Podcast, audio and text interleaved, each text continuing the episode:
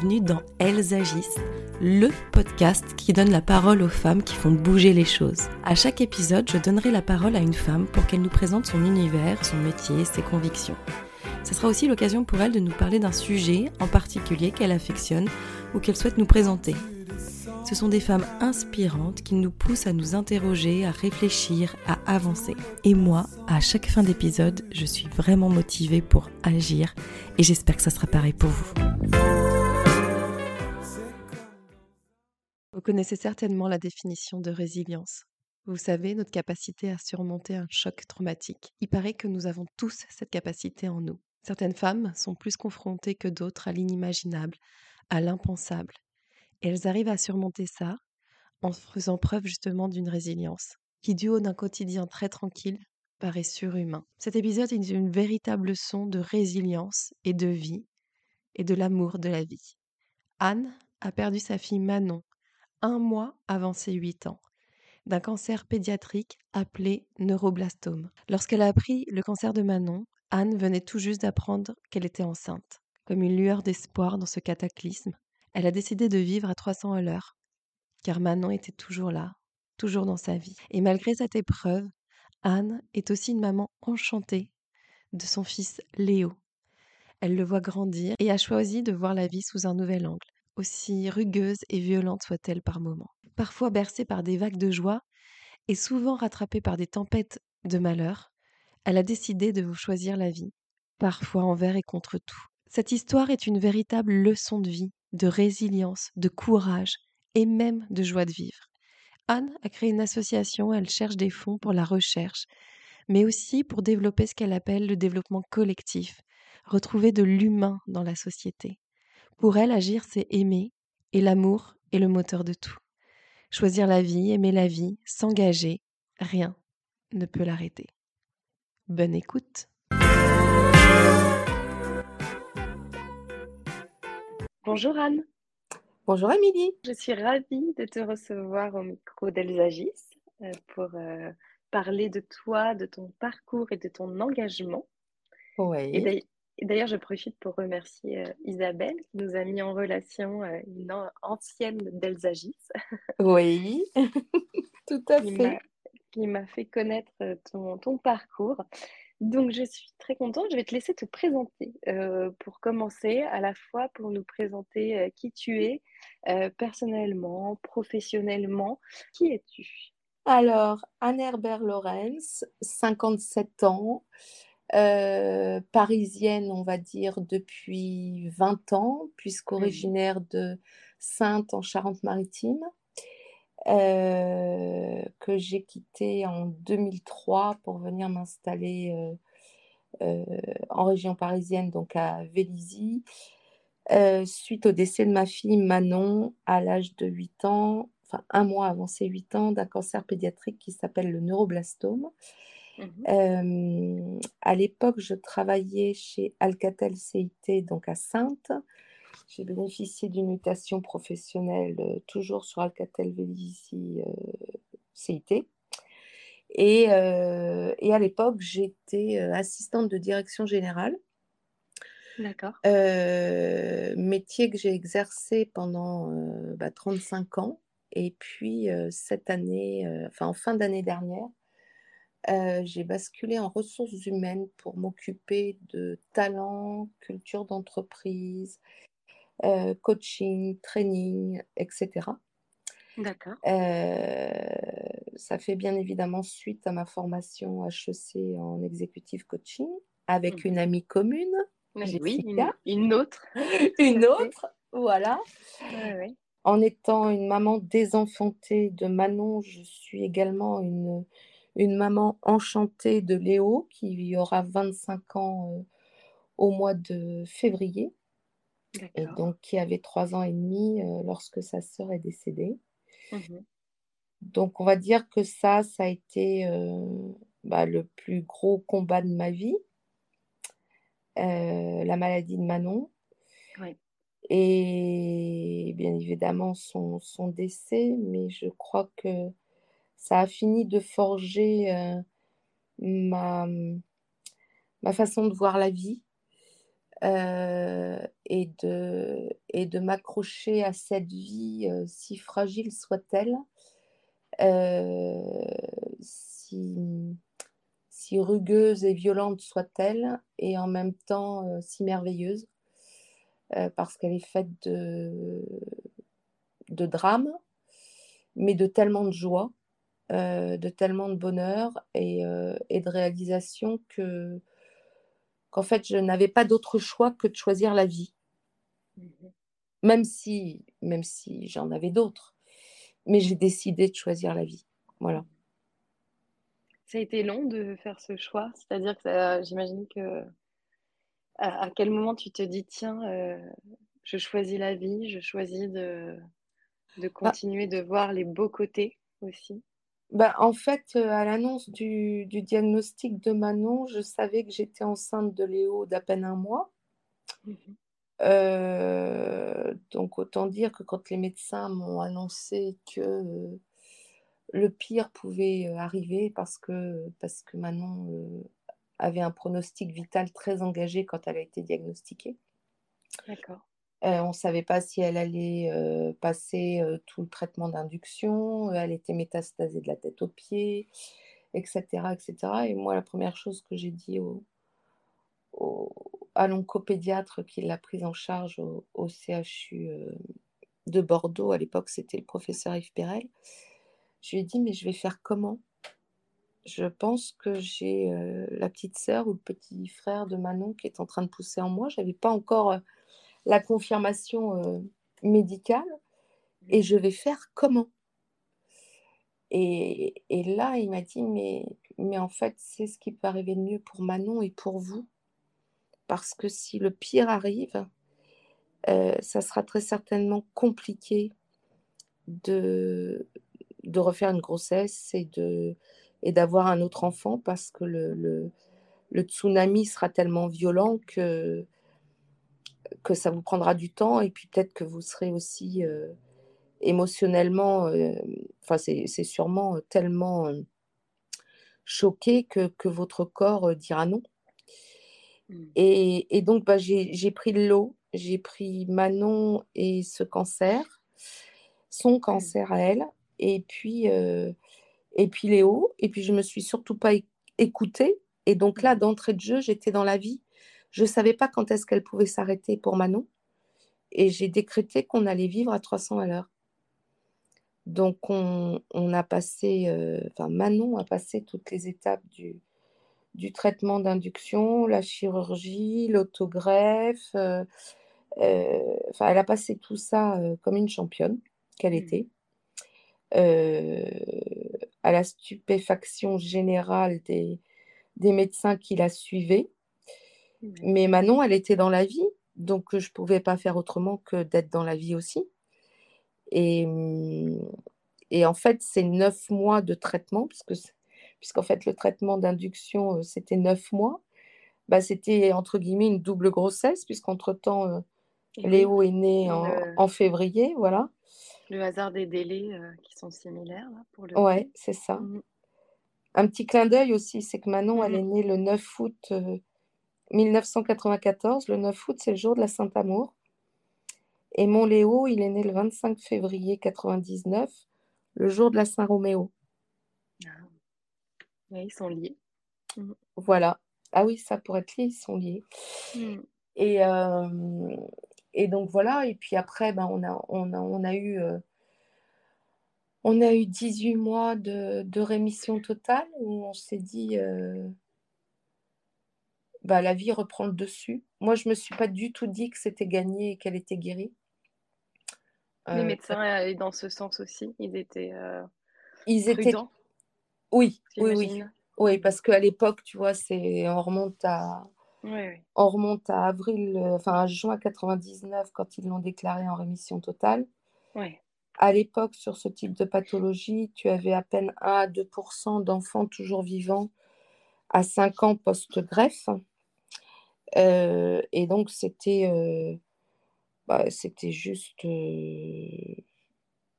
complètement surréaliste parce que, ok, elle était en rémission, mais, mais on savait que le pire pouvait arriver et surtout si le pire arrivait, c'est-à-dire si la rechute arrivait, on n'avait aucune option thérapeutique pour la sauver.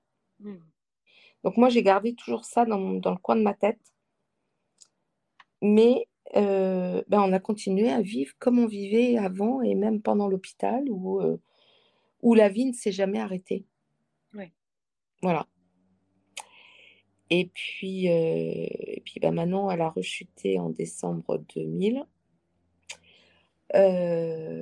donc là, très clairement, je savais que c'était que c'était foutu. Et, et, elle est décédée le 8 juillet 2002 à la maison parce que c'est ce qu'elle voulait. et bon, je passe les détails sur la violence de, de ce jour-là, même si, mmh. si moi j'ai eu la chance de pouvoir m'y préparer. Je compare toujours, enfin, j'aime pas faire des comparaisons, mais je pense toujours aux parents qui, qui malheureusement euh, perdent d'une seconde à l'autre euh, leur enfant dans un accident de voiture, euh, sur un terrain de foot avec un arrêt cardiaque, ou des enfants qui sont enlevés et où on ne sait jamais ce qu'ils sont devenus. Qu'ils deviennent. Voilà.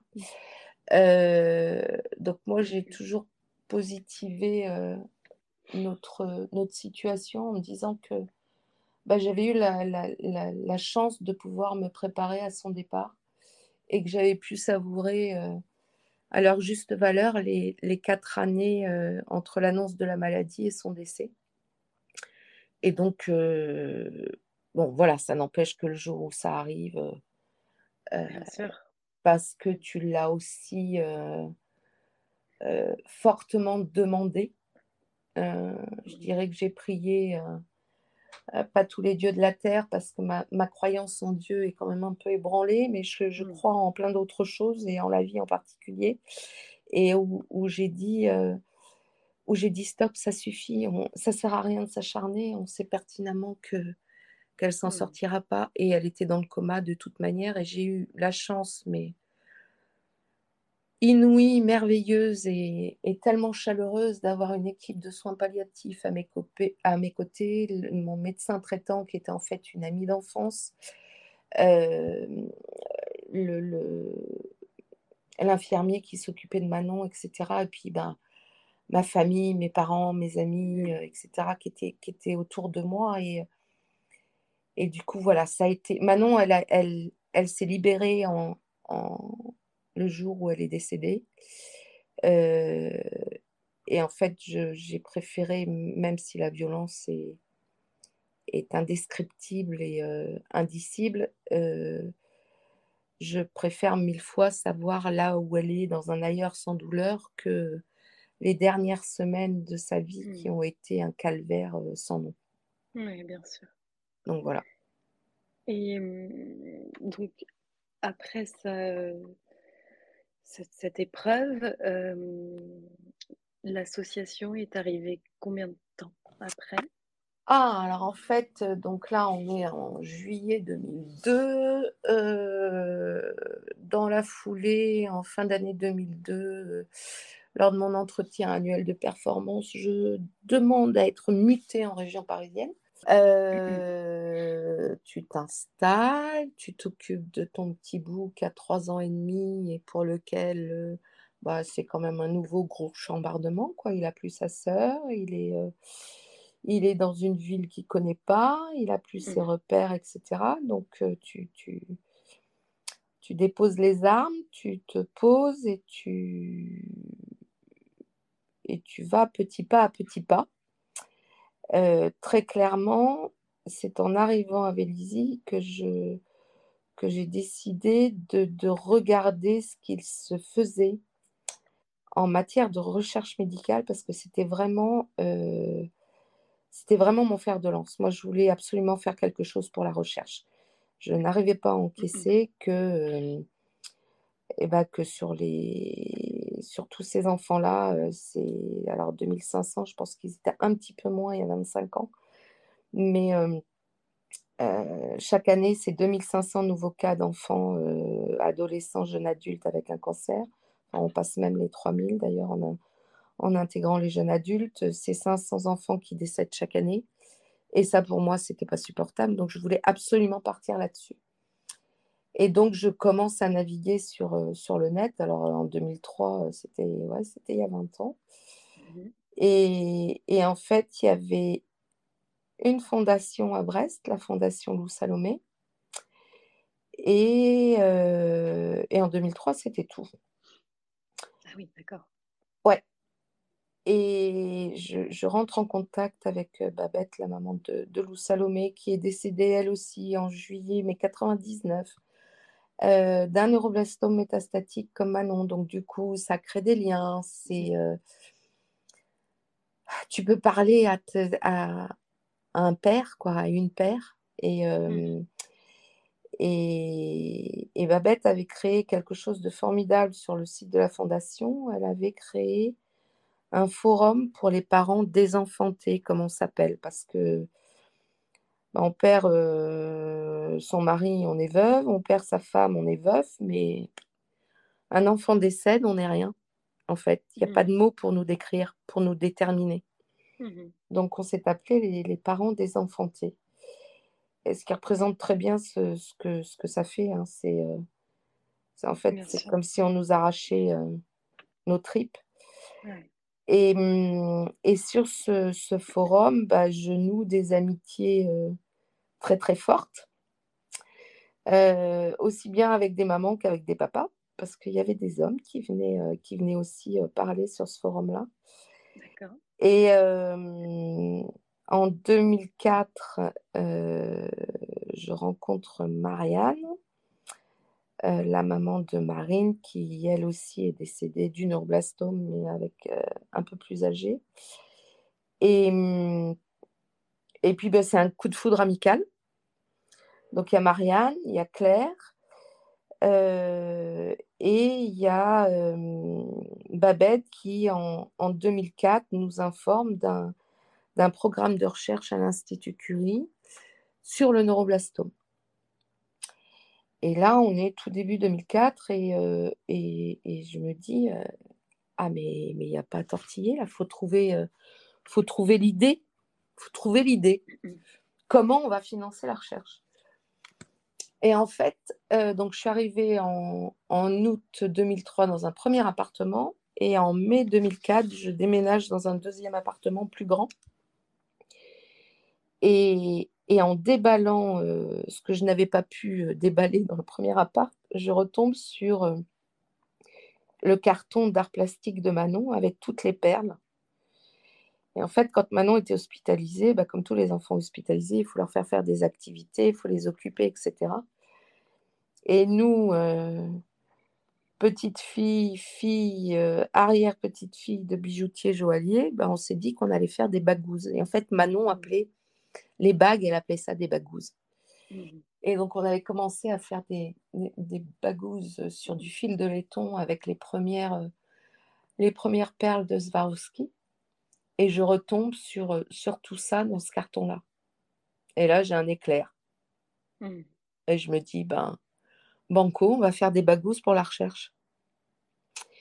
Et c'est ce qu'on a fait. Alors, euh, l'assaut n'était pas du tout créé en 2004, donc moi, je, je vendais mes bagouzes sous le manteau euh, euh, chez Alcatel à mes collègues, etc.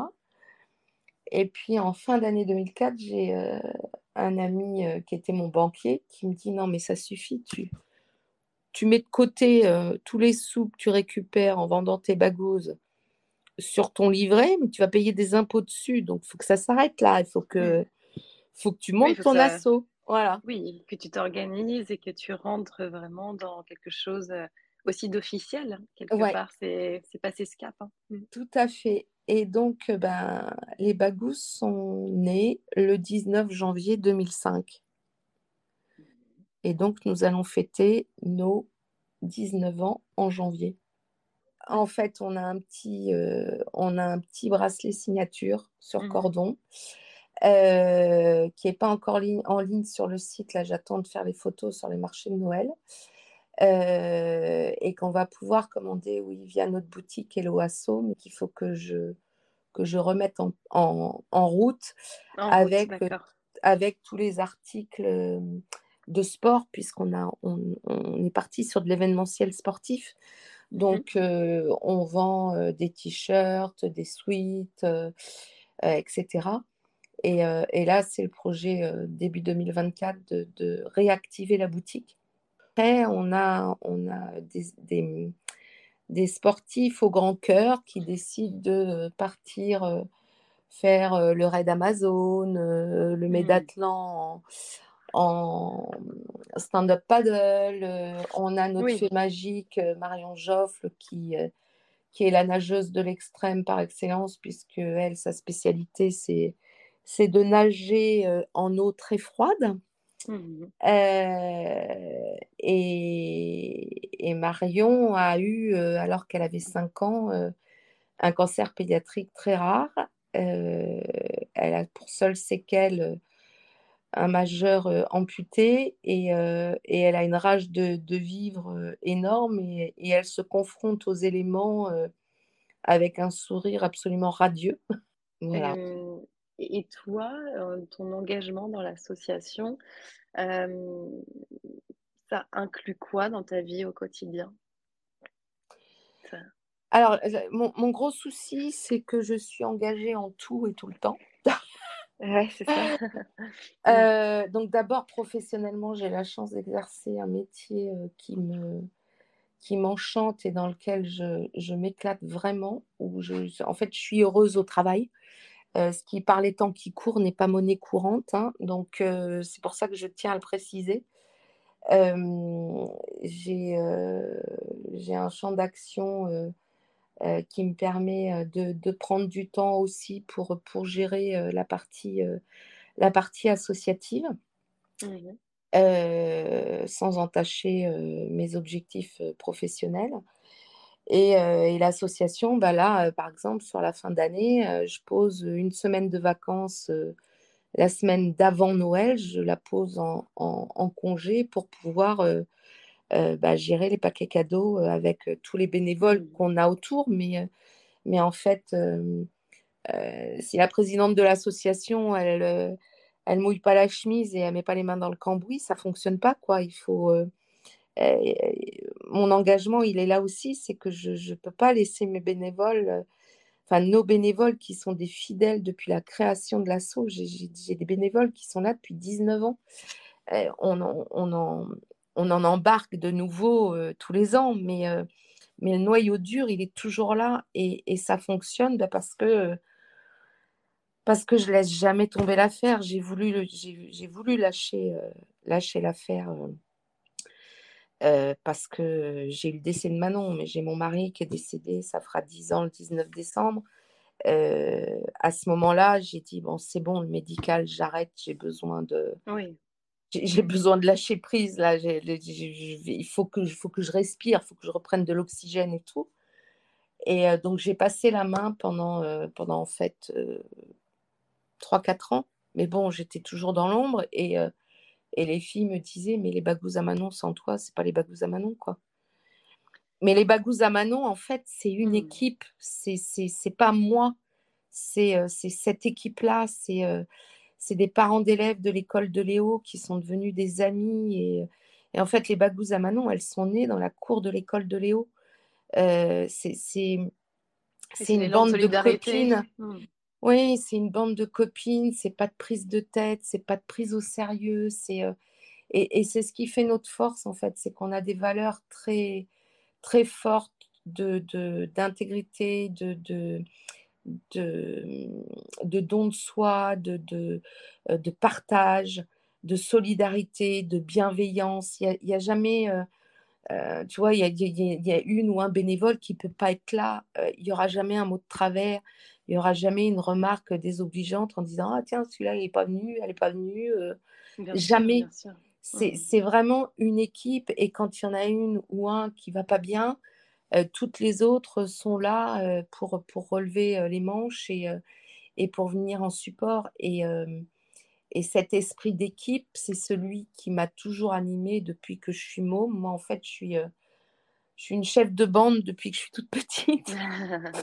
euh, je, je, voilà, j'ai ça en moi, j'ai euh, euh, j'ai l'accompagnement en moi depuis, que, depuis toujours et, euh, et, et, et, et, je le déploie dans le milieu associatif comme je le déploie dans, le, dans mon milieu professionnel, le sens du service, euh, le sourire, euh, les rires, parce que, parce que voilà, je pars du principe que, euh, bah oui, il y a, y a, des choses graves tous les jours. Y a, y a, y a moi, il n'y a pas un seul jour où j'apprends pas que un tel est frappé par la maladie, un mmh. tel a perdu son père, sa mère, son fils, sa fille.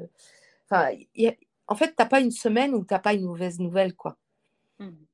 et, sûr. Et, si, euh, et si on pouvait... Euh, mon message, c'est et si on pouvait arrêter d'être dans l'entre-soi, mais d'être dans le... et d'être au contraire dans le ensemble? Parce que moi, ma devise, c'est ensemble, on est plus fort, ensemble, on va plus loin, ensemble, on se soutient, ensemble, on réalise plein de choses. Et, euh, et que ce soit dans mon milieu professionnel, moi toute seule, je suis rien. Par contre, avec mon équipe, dans mon équipe, avec mon manager, etc., c'est parce que parce qu'on travaille ensemble, avec bienveillance, avec chaleur humaine, avec entraide, etc., que ça fonctionne et qu'on déplace des montagnes. C'est la même chose au niveau de l'assaut. Et, et, la vie, c'est ça, en fait. Mmh. Merci beaucoup, Anne, pour euh, avoir pris le temps euh, de revenir sur, euh, sur ton parcours, sur ton engagement, sur euh, l'association que tu nous as présentée. Mmh. avant de, conclure, j'ai les, quelques questions à signature du podcast. J'aimerais connaître ta définition d'agir. Pour toi, ça veut dire quoi? Agir, c'est aimer. Mmh parce que parce que c'est pour moi, l'amour, c'est le moteur de tout. Alors, ça peut, ça peut paraître un peu euh, psychédélique comme truc, mais, euh, mais c'est euh, ce que je disais, choisir la vie, aimer la vie, et, et, donc, du coup, tu agis, tu t'engages, tu, tu, il n'y a rien qui peut t'arrêter.